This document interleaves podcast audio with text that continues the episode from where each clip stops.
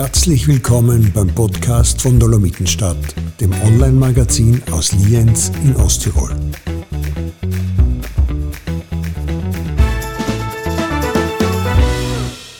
Wir sitzen da gemütlich beisammen ähm, im Wohnzimmer bei Kaffee und Kuchen und es fühlt sich für mich ziemlich unpassend an, in so, einem, so einer kuscheligen Atmosphäre über etwas zu sprechen, wo allein schon das Thema sprachlos macht. Suizid. Einerseits ist es so unfassbar, dass es keine Wörter gibt dafür und andererseits schweigt man lieber aus Angst, etwas Falsches zu sagen das bei suizidgefährdeten Personen vielleicht sogar etwas auslösen könnte oder Trauernde noch mehr verletzen könnte. Und deshalb ist es wahrscheinlich immer noch ein Tabuthema. Dr. Martin Huber, Sie sind Psychiater und Primar der Abteilung Psychiatrie und psychotherapeutischer Medizin im Bezirkskrankenhaus Deunliens. Was sagen Sie, soll man, sollen wir überhaupt über so ein Thema sprechen? Es ist sicher nicht leicht, über das Thema Suizidalität, Suizid zu sprechen, aber ich finde, dass man darüber sprechen muss. Es kann ein Teil sein, suizidale Krisen, Suizide von in, in unserem Umfeld, im bekannten, bekannten Bereich. Deshalb glaube, dass man darüber sprechen kann und teilweise auch sprechen muss, weil genauso wie Sie sagen, es hinterlässt jeder Suizid der Sprachlosigkeit, es ist mit ganz intensiven Gefühlen verbunden, es gibt ganz wenig Wissen dazu, man hat vielleicht Angst, was falsch zu sagen oder dass man das nicht darf. Deshalb glaube ich, dass man sogar drüber sprechen muss und soll. Ja. Das drüber sprechen zum Thema Suizid hat sich ja über die Jahrzehnte oder das Berichterstatten drüber deutlich geändert. Ja. Es gibt ja da schon glaube ich, dass man einen sensiblen Umgang damit haben muss, wenn man drüber spricht. Ja. Äh, dass jemand, der jetzt zum Beispiel dazuhört und vielleicht in einer Krise ist, dass sich der vielleicht das nicht anhören sollte, aber wissen muss, dass es da Hilfsangebote gibt oder dass sich das vielleicht nicht alleine anhört, den Podcast, sondern irgendeine Vertrauensperson dazuzieht. Aber wie gesagt, man hat lange sich nicht drüber sprechen getraut oder aus Angst, da was falsch zu machen. Man weiß aber mittlerweile, das drüber sprechen, dass das auch dazu führen kann, dass das auch Angst nimmt äh, im Umgang mit Suizidalität und vor allem vielleicht für Menschen, die in einer suizidalen Krise sind, die Möglichkeit bietet, da Informationen zu kriegen, an, an wen man sich dann wenden kann oder wer da hilft in so einer Krise. Mhm. Deshalb ja, wir sollten und ich finde, wir müssen drüber sprechen. Mhm. Ähm, mir gegenüber, da sitzt die Barbara Kunzer. Barbara, du bist ähm, Selbstbetroffene. Das heißt, äh, du begleitest nämlich auch die Selbsthilfegruppe oder leitest die Selbsthilfegruppe für, hilf mir mal, Suizid. Für Hinterbliebene nach Suizid. Mhm. Und eben deswegen bist du auch selbst Betroffene, wie die meisten der Leiter von Selbsthilfegruppen. Noch dazu bist du auch im Kriseninterventionsteam tätig. Also ich selber habe ja einen sehr schweren Verlust erlitten vor ein paar Jahren. Und damals habe ich mich wirklich jeden Tag gewundert, dass ich vor lauter Schmerzen, seelischer und körperlicher nämlich, überhaupt, äh, überhaupt nicht gestorben bin. Und damals habe ich mir auch gedacht und auch heute natürlich noch, wie können Menschen, deren Angehörige sich selber das Leben nehmen, wie können die das überhaupt überleben? Barbara. Ja, in der ganzen Trauerbegleitung gilt eigentlich der Suizid so als Earthquake, äh, Erdbeben, mhm. was also wirklich die Grundfeste von jedem Menschen aufs tiefste erschüttert. Aber wir dürfen auch nicht den Fehler machen, dass wir Trauer vergleichen und werten. Weil für jeden ist die eigene Trauer, egal welcher Bereich das ist, der schlimmste. Deswegen darf ich mir nicht drüber stellen und sagen, meine Trauer ist größer als deine oder seine ist größer als von dem anderen da darf man nie vergleichen. Und die Barbara Bachel-Eberhardt hat beim Vortrag ganz nett gesagt, wie, was ihr ihre Therapeutin geraten hat, nachdem ihr Mann und die zwei Kinder tödlich verunglückt sind. Sie hat gesagt, als erstes einmal aufstehen, dann duschen gehen, das dritte sich was anderes anziehen, außer ein Pyjama, dann einmal die ganze Wohnung lüften und einmal die Wohnungstür von außen zumachen. Alles andere ergibt sich von allein. Mhm. Ja, ähm, man kann sich das gar nicht vorstellen, eben, wie sich das anfühlt für Menschen, ähm, für Angehörige. Ja? Und wie sollen wir dann vom Außen, die, das Umfeld, die Arbeitskollegen oder Freunde, wie sollen wir den Angehörigen begegnen, wenn die Wörter fehlen? Oder braucht es vielleicht oft gar nicht so viele Wörter, werden Wörter überbewertet äh, für eine richtige Begegnung? Wörter werden nicht überbewertet, so viel kann ich schon sagen. werden ja, nicht überbewertet, schon. Na, ins Gespräch kämen ist immer das Wichtig, Wort. Ne? Ja. Am wichtigsten ja. auf, aktiv drauf zugehen ja. und nicht einfach nur mehr das Stigma äh, potenzieren, indem man die Straßenseite wechselt. Mhm. Einfach aktiv zuhören, vielleicht weniger reden und mehr zuhören. Ja. Und also, aber wenn man nicht weiß, was man sagen, weil was soll man denn wirklich sagen, bitte? Wenn's, man hat ja Angst, so einem Menschen zu begegnen. Das so kann man sagen zum Beispiel. Das kann man sagen. Ja, wenn, wenn man mal vorstellt, das, das ist ein das ist ein Erdbeben, das ist eine Katastrophe. Ja. Der, ja. der, Boden unter, unter die Füße wird mhm. dann weggezogen. Und die Sprachlosigkeit, oder zum Beispiel zu jemandem sagen, glaube ich, ich bin sprachlos, ich weiß jetzt gar nicht, was ja. ich zu dir sagen soll kann ich die irgendwie unterstützen? Das ist, glaube ich, allein Also Ehrlichkeit ja. eigentlich. Das macht man, uns sprachlos. Ja. ja. Was sagt man zu Kindern jetzt, Barbara, wenn man in einer Familie, ähm, wenn sich jemand wirklich selber das Leben nimmt? Ich meine, was sagt man zu einem Kind, dessen Onkel sich äh, ja, das Leben genommen hat? Oder die Mama? Bitte, wie geht man da um? Hängt natürlich immer vom Alter ab, aber auf jeden Fall ehrlich sein. Äh, die Kinder fragen meistens selber, was sie wissen wollen und nicht über die Fragen raus antworten, sondern nur konkret auf die Frage speziell antworten, ähm, aber nicht belügen. Weil die Gefahr ist heutzutage einfach zu groß, dass sie irgendwo was mitbekommen aus der Umgebung, aus der Umwelt, von Mitschülern, von Nachbarn. Und dann ist das Vertrauen verloren. Kinder, die in einer sicheren Umgebung aufwachsen, fragen ähm, mehr als andere Kinder und unbeantwortete Fragen lösen sie sich selber. Sie beantworten sich selber mit der Fantasie und da kommt manchmal Schlimmeres raus, wie ähm, wenn man ihnen konkret sagt, was passiert ist. Man muss es einfach auch beim Namen nennen, der, die Mama, der Papa, der Onkel ist tot. Ist tot. Ist tot. Aber er hat sich selber das Leben genommen. Das muss man dann schauen, wie sie, wie sie vom Verstand, von der Entwicklung her das begreifen können. Wenn sie nachfragen, auf jeden Fall sagen, dass er sich selber das Leben genommen hat. Ja. Und eben wir können uns Gott sei Dank das jetzt nicht vorstellen, wie sich Menschen, wie sich die Angehörigen fühlen.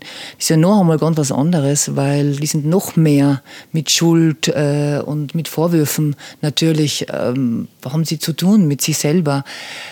Ja, wie gehst du da um? Du bist Leiterin einer Selbsthilfegruppe. Wie läuft es bei dir ab? Wie, kann man so, wie kannst du Menschen helfen? Einfach wirklich da sein für die Menschen. Zuhören, Verständnis zeigen, und auch wenn sie zehnmal das Gleiche erzählen. Im Moment ist zwar keine Gruppe äh, am Laufen, weil keine Teilnehmer sich melden, aber jeder kann sich telefonisch natürlich bei mir melden. Sollte sich irgendwann eine Gruppe wieder ergeben, wäre es natürlich schön. Immer wichtig da sein für die Menschen, in Kontakt halten, das Gespräch anbieten. Mhm. Also wenn jemand gerade zuhört, er kann dich anrufen, er kann mit dir am Telefon sprechen, er kann sich mit dir treffen, einmal unter vier Augen sprechen. Und auch das unter Gleichgesinnten, das ist ja das, was einem schon weiterhilft, wenn man weiß, der andere versteht mich in der Situation, weil er das Gleiche oder sowas Ähnliches erlebt hat. Bevor man in der Gruppe geht, ist sowieso wichtig, immer mal ein Vier-Augen-Gespräch, damit man ein bisschen Informationen kriegt über den Menschen. Ja. Ähm, Schuld ist immer Thema wahrscheinlich, wenn jemand stirbt und da muss sich selber jemand gar nicht das Leben nehmen. Ich glaube, das ist immer Thema in der Trauer. Ähm, ich, ich glaube, dass ja. einem Suizid einfach das ganz extreme Gefühle sein können. Ja. Mhm. Bei Gefühlen gibt es generell, bei Emotionen gibt es ja kein richtig oder falsch. Man weiß aber für Angehörige, Hinterbliebene nach Suizid, das schon so Phasen ergeben kann, äh, dass das häufig beginnt mit einer großen Traurigkeit, dass das aber auch in einem Gefühl, dass man auf den, der sich suizidiert hat, äh, total wütend ist oder da Aggressionen gegenüber mhm. haben kann, dass dann irgendwann eine, eine große Leere ist und, und die Gefühle sind alle richtig wichtig und da gibt es nicht richtig ja. oder falsch, das mhm. braucht jeder und mhm. da ist mhm. jeder anders im Umgang. Und, äh, und da, dass man da vielleicht wütend ist in einer Phase, ist auch legitim und in mhm. Ordnung. Ja, und das darf Weil man, man ist mit dem Gefühl da und das bahnt sich und, und da gibt es kein richtig oder falsch. Ja. Also ich habe mit einer Person gesprochen, die selbst einen Suizidversuch hinter sich hat. Der ist missglückt und sie ist heute unglaublich dankbar oder halt glücklich, dass es ihr nicht gelungen ist, sich das Leben zu nehmen. Ähm, und sie hat aber eben auch gesagt, jetzt rückblickend, also ihr Umfeld hat, war total machtlos. Und deswegen hat sie auch großes Mitgefühl eben für die Angehörigen, weil sie sagt, ähm, das Umfeld ist wirklich machtlos. Und wie schlimm und wie belastend muss die Situation sein für die eine Familie oder für die Angehörigen, wenn man der Person eben nicht helfen kann sie sich vielleicht gar nicht helfen lässt und trotzdem man muss tagtäglich mit der Angst leben, dass vielleicht was passiert. Man weiß aber schon, äh, Suizide, äh, dass bei Suizide in die meisten Fälle gibt es äh, eine psychische Erkrankung. Das kann zum Beispiel eine Depression sein, mhm. äh, das kann irgendwann irgendeine ganz belastende Lebenssituation sein, was auftritt. Mhm. Das ist schon so, dass das die häufigste Ursache ist für Suizide. Ja? Und bei den psychischen Erkrankungen, sei es jetzt eine Depression, sei es jetzt eine Anpassungsstörung, sei es eine Psychose, da ist halt schon so, das ist einfach auch wichtig zu wissen, dass es da gute Behandlungsmöglichkeiten gibt. Ja, eine Depression, sei es jetzt mit einer Psychotherapie, durch eine antidepressive Behandlung, äh, ist einfach gut behandelbar, weil viele schwere Depressionen gehen einfach als Kernmerkmal neben einer gedrückten Stimmung, einer Antriebslosigkeit, können die aber auch mit Suizidgedanken einhergehen. Das heißt, das ist einfach ganz wichtig zu wissen durch eine Therapie, durch eine Behandlung, dass man die Symptome auch von der Suizidalität gut mhm. behandeln kann. Also die Ursachen, ja. die vielleicht schlussendlich zum Suizid führen, die sind eigentlich behandelbar ja, gar nicht genau. so schlecht. Nicht? Und für, für das Umfeld sei es, ich finde, das ist eine Aufgabe von uns allen in der, in, in Umgang mit Suizidalität. Wenn wir jetzt an Arbeitskollegen, eine Arbeitskollegin, wenn wir jetzt aus der Familie jemand haben, den es nicht gut geht, ja. Ja, oder wo wir wissen, der ist, hat eine Depression oder zieht sich irgendwie zurück, mhm. das liegt schon an alle bei uns, das auch anzusprechen. Ja. Mhm. Und das darf man auch ansprechen, zu sagen, Mensch, geht da, kann ich da irgendwie helfen oder kann ich irgendwen anrufen, ähm, einen Psychotherapeuten im Krankenhaus, auf der Psychiatrie, es ist psychosoziale Zentrum, das Krisentelefon. Mhm. Äh, und da gibt es auch so Gedanken, das darf man schon fragen, gibt es so Gedanken wie Suizidgedanken, weil die Betroffenen haben sich natürlich schwer, das in der Familie oder bei Freunden anzusprechen, weil die möchte man eigentlich mit Suizidgedanken nicht belasten. Ja. ja. Und ich erlebe das bei meinen Patientinnen und Patienten halt, wenn ich das, ich spreche das natürlich direkt an als, äh, als professioneller Helfer, dass die meisten das äh, entlastend finden, mit jemandem darüber reden zu können. Es ist dann aber egal, ob das ein Angehöriger letztlich, eine Selbsthilfegruppe oder ein Psychiater oder ein Psychotherapeut ist. Das erleben viele als belastend und das führt nicht dazu, in keinem Fall dazu, dass durch das Ansprechen jemand auf die Gedanken kommt, äh, dann einen Suizid zu planen. Das ist definitiv nicht der Fall. Es entlastet, also reden ja. hilft tatsächlich ja. darüber. Ähm, ja, und welche Warnsignale gibt es da? Was ein Umfeld, Arbeitskollegen und so weiter vielleicht äh, wahrnehmen sollten und, und aufmerksam sein sollten. Ich meine, wenn einer spricht mhm. ständig von Suizid, ist das äh, ein Mythos, so wie bellende Hunde beißen nicht? Nein, oder nein das ist absolut sollte falsch. man das jedes, auch wirklich jedes ernst nehmen? Ansprechen ist zu 100 Prozent ernst zu nehmen. Ja? Mhm. Wenn das jemand äußert oder so, das ist jetzt nicht so, dass, dass man dann irgendwie beim zehnten Mal denkt, jetzt nehme das sollte man immer ernst nehmen. Ja? Welche Warnsignale? Also es ist schon so, dass jetzt an sowas wie zum Beispiel, wenn man merkt, der Freund, jemand aus der Familie fängt sich an zurückzuziehen, man merkt, der ist irgendwie verliert, hat irgendeine Hobbys oder zieht sich mehr zurück, verliert Interessen, ist im Kontakt irgendwie anders angebundener, wirkt irgendwie depressiv oder so. Ähm, das sind einfach so Frühwarnzeichen, wo man das auch ansprechen kann. Das heißt sowas wie Rückzug, wenn jemand total unruhig irgendwie ist oder der kommt überhaupt nicht zur Ruhe, kann nicht schlafen oder so, grübelt wahnsinnig viel. Mhm. Ja, das, das wären so mögliche ja. Warnzeichen oder mhm. Frühwarnzeichen. Und Depression, das haben wir ja schon in unserem letzten Podcast erfahren mit dem Dr. Schmidt, ist ja gar keine Seltenheit. Mhm. Dr. Huber, jeder, jeder, wie immer gesagt? Es ist so, dass man grob sagen kann, generell bei äh, psychiatrische, bei psychischen Erkrankungen ist so, dass jeder dritte bis vierte von uns einmal im, im mhm. Leben von mhm. einer behandlungsbedürftigen psychischen Erkrankung betroffen ist. Ja. Es ist was wahnsinnig Häufiges. Ja. Und wenn man so ein bisschen so in sein Umfeld schaut oder in der Familie oder Freundeskreis, wird fast jeder jemand kennen mit einer Depression oder mit mhm. einer psychischen Erkrankung. Mhm. Das ist, ist häufig. Und ja. da gilt, umso früher man sich Hilfe holt, umso ähm, besser kommt man dann drüber. Genau. Es ist so, dass man eine Depression nicht gleich heißt, dass man jetzt irgendwie zu einem Psychiater oder, ein Medikament kriegt. Gell? Das heißt es nicht, aber früher Behandlungsbeginn, das heißt dann zum Beispiel den Hausarzt das zu erzählen oder da einmal einen Kontakt aufzunehmen, äh, sich, sich wo zu melden oder mal bei einem Psychiater, beim psychosozialen Zentrum, beim Krisendienst äh, nachzufragen oder so. Je früher das ist, desto höher ist die Chance, das frühzeitig zu erkennen und im Falle behandeln mhm. zu können. Ja. Mhm. Ähm, eben auch Suizid ist ja gar nicht so selten. Mhm. Ähm, dreimal häufiger mhm. sterben Menschen an Suizid mhm. als an Verkehrsunfällen. Mhm.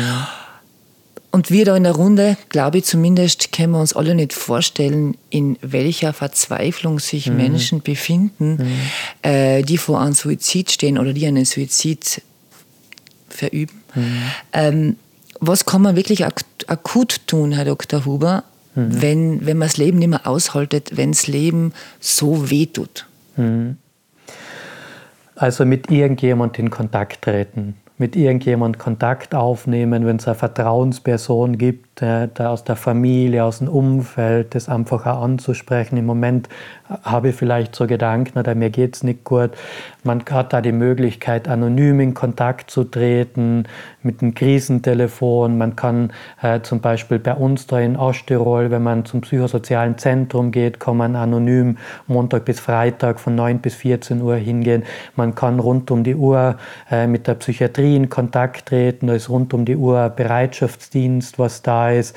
Also mhm. Das, was man halt für sich außernimmt, ein Angebot. Wie gesagt, es ist möglich, anonym in Kontakt zu treten mit Freunden, mit irgendjemand sich trauen, in Kontakt zu treten. Oder auch auf die Notfallaufnahme kann man ja auch kommen. Mhm. Wie geht es im Bezirkskrankenhaus? Ja, es hat rund um die Uhr ist dann natürlich das Krankenhaus offen, genau, und wo man, wo man auch sich über ein Portier verbinden lassen kann oder äh, die Rettung anrufen ist eine Möglichkeit. Gell, und dort kann man dann äh, kann man dann eine Zeit verbringen, wo man dann mit dem Doktor, so wie mit Ihnen, Herr Dr. Mhm. Huber, mhm. dann einen Plan schmiedet, wie man genau. weiter vorgeht. Mhm. mhm. Und man das braucht heißt dann nicht, dass das automatisch Krankenhaus oder Station bedeutet. Ja. Das kann, dass man das anbahnt, welche ambulanten Möglichkeiten es gibt. Gell? Genau. Und das ja. heißt nicht automatisch. Man braucht keine Angst davor haben. Ja. Also, Sie haben mir eine Frage gestellt mhm. im Vorgespräch. Mhm. Können Sie vielleicht das nochmal wiederholen mit dem, wie lange man ähm, im Durchschnitt auf der Psychiatrie ja, was glauben verbringt? Sie? Inzwischen war es ja. okay, stimmt. Ja.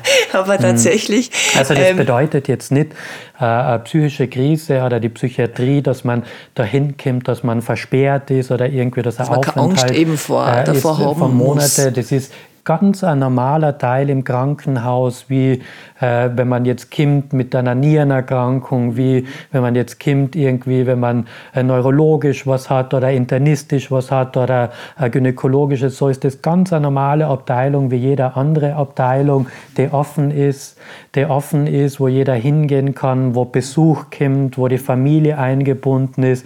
Das schaut da so aus, dass man bei uns ist, dass man teilweise am Wochenende der Zeit daheim verbringt, dass das auf keinen Fall verloren geht, die Anbindung nach zu Hause und im Schnitt ist es so, der Aufenthalt bei uns ist knapp zwei Wochen. Zwei ja. Wochen ist der mhm. Aufenthalt eben. Genau. Das wäre so die Frage der gewesen. Durchschnittliche der durchschnittliche ja. Aufenthalt mhm. stationär auf der genau. Psychiatrie. Genau. Also braucht man da wirklich keine Angst haben, ähm, wenn man sich, wenn man wirklich im Notfall ist, mhm. gell, darüber.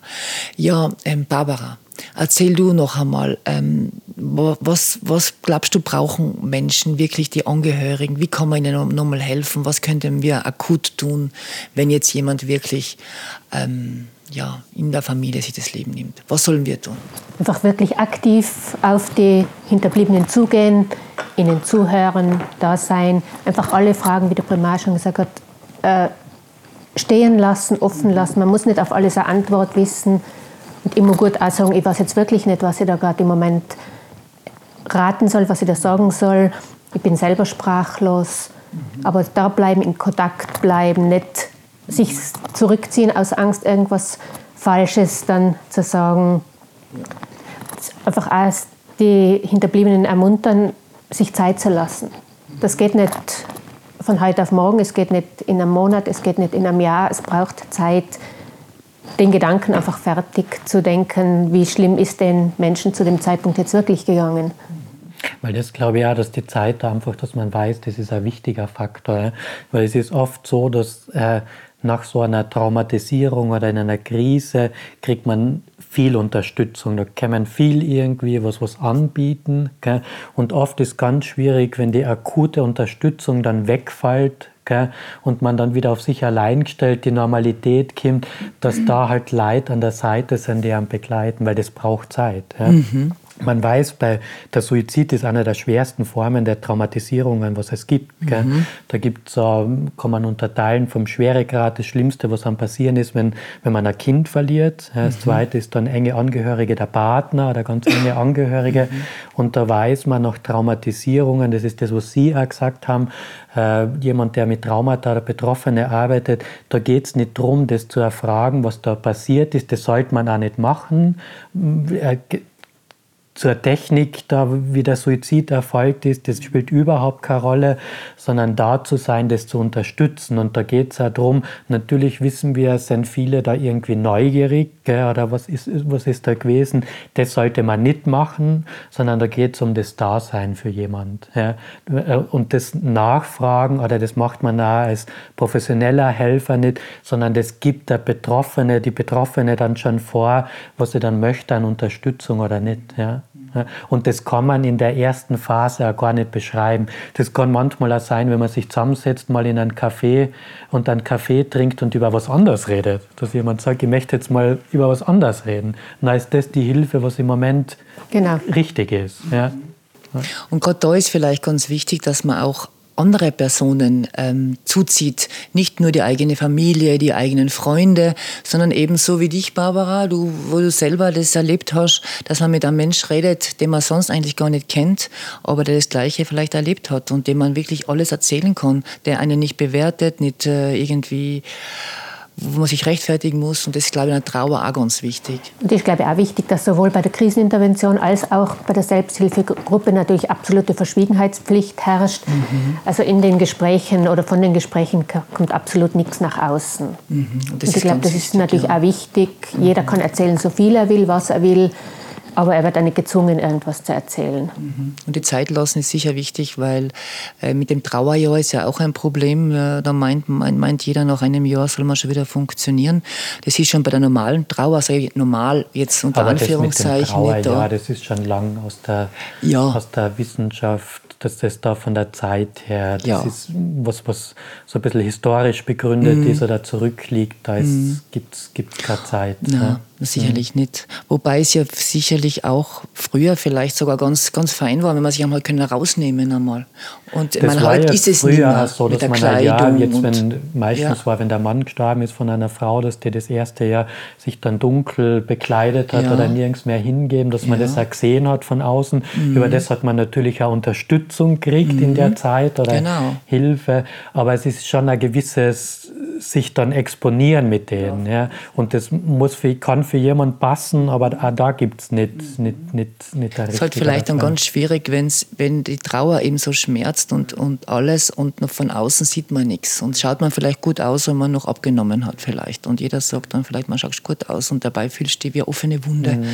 Und deswegen mhm. ist es wichtig, dass man Menschen hat, die das verstehen und mit denen man sich austauschen kann, wie mhm. mit dir, Barbara. Ich glaube, es ist einfach wichtig, dass man den Leuten Hilfe anbietet. Mhm aber nicht in der Form sagen, äh, wenn du was brauchst von mir, melde ja. Das ist in der Phase unmöglich. Mhm. Schafft man, man muss einfach mhm. äh, immer wieder den Schritt gehen. Mhm. Kann ich da was kochen? Das ist bei uns auf dem Land noch ein bisschen so üblich, wenn jetzt jemand gestorben ist, da wird gekocht, da wird Kuchen gebacken. Da wird was zum Essen vielleicht Ganz genau, wird oder vor die Tür gestellt. Es geht um ganz konkrete, konkrete Angebote. Und äh, man kann ja einmal statt der Kerze schenken, ein paar Gutscheine schenken, einmal einkaufen gehen, einmal mit ihr spazieren gehen, einmal das Kind vom Kindergarten abholen, mhm. einmal kochen. Einfach so kleine Sachen, die wirklich dann eingelöst ja, werden. Weil es geht wirklich ums Überleben, gell, zuerst einmal für die Menschen, genau. um den ganzen normalen Alltag zu bewältigen. Ja, das ist wichtig. Suizidgedanken sind ja ganz normale Gedanken, was jeder von uns haben kann. Gell? Zeit, wenn man irgendwie in einer Krise ist, nach irgendeiner Trennung oder wenn ich zum Beispiel berufliche Probleme habe, können Suizidgedanken, das ist fast jeder hat irgendwann im Leben einmal Suizidgedanken. Mhm. Das ist jetzt nicht etwas, was fremd ist, dass man mhm. sagt, Mensch, wäre es nicht einfach besser, wenn, wenn ich da jetzt das nicht durchmachen müsste oder mhm. äh, ob ich mich da wieder nach einer Trennung irgendwie auf oder wenn ich einen Konflikt habe in der Arbeit, wo es so Gedanken geben kann. Gell? Mhm. Ein Suizidgedanke ist jetzt nicht was Pathologisches oder was, was man nicht haben darf. Der mhm. kann äh, was sein, was vorübergehend mir hilft und dann zu einem späteren Zeitpunkt, dann, wenn ich mich wieder mhm. stabilisiert habe, das heißt nicht, nicht automatisch, dass das ja. was, nicht, was Dysfunktionales ist. Das heißt eigentlich nur, dass dass ich, wenn ich nicht mehr leben will, dass ich mit dem Leben eben, was ich mhm. momentan lebe, nicht mehr mhm. kann. Mhm. Und wenn ich aber die Veränderung schaffe, mhm. dass ich dann sehr wohl wieder mit dem verändere. Das heißt, die Lebenssituation, eine psychische Erkrankung oder ja. so, und sich die Symptome wieder ändern, dass das einfach dann fundamental wieder anders Weil ist. Weil die Wahrnehmung und die Perspektive genau. wieder andere genau. ist und dann genau. vielleicht das Leben mit den ganzen Möglichkeiten erst wieder wahrnehmen mhm. kann. Gell? Mhm. Aber dafür braucht es Hilfe. Mhm. Und eben auch das Umfeld ist da gefragt, weil, wie gesagt, wie die Menschen, die was gerade in einer Depression sind oder auch die Angehörigen, ähm, die sind selber nicht oft fähig, sich selbstständig Hilfe zu holen. Äh, und dann ist eben auch das Umfeld gefragt. ja, und eine gewisse Aktivität von uns allen. Von uns allen. Ja. Indem man auch, so wie wir jetzt darüber spricht. Genau. Oder auch das anspricht jemand. Und dann, wenn an jemand dreimal wegschickt, dass man auch viermal hingeht, kann ich was tun oder darf ich dir da was vorbeibringen, dass, dass, dass an das wichtig ist ja, in unserem Umgang. Wir sind eh in bewegte gesellschaftliche Zeiten und da liegt es an uns allen, einen Teil dabei zu tragen, dass wir aufeinander zu schauen und uns zu unterstützen. Also die Person, äh, die mir ihr Lebens- und Leidensgeschichte erzählt hat und jetzt so glücklich ist über ähm, ihren missglückten Suizid sozusagen. Ähm, die hat nämlich mittlerweile auch den Ausweg in ein gutes Leben gefunden. Und sie hat was gesagt, ähm, was vielleicht zuerst für, für die Betroffenen wie ein billiger, billiger Spruch klingt, aber sie weiß ja, von was sie spricht, weil sie hatte, wie gesagt, schon einen Suizidversuch hinter sich. Und sie hat eben gesagt, ähm, man soll dem Leben eine Chance geben, eben trotz allem. Und das, glaube ich, das passt ganz gut eben für Menschen, die sich gerade in einer Krise befinden. Sei es jetzt, weil sie Suizidgedanken haben oder sei es eben, weil sie gerade einen Menschen verloren haben ähm, durch, durch Suizid. Und eben wenn Sie jetzt vielleicht, liebe Zuhörerinnen und Zuhörer, auch äh, zu den Menschen gehören, die glauben, keinen Ausweg zu finden, also holen Sie sich Hilfe oder lassen Sie sich helfen. Es gibt nämlich Hilfe. Danke euch allen fürs Zuhören. Bis zum nächsten Mal. Danke.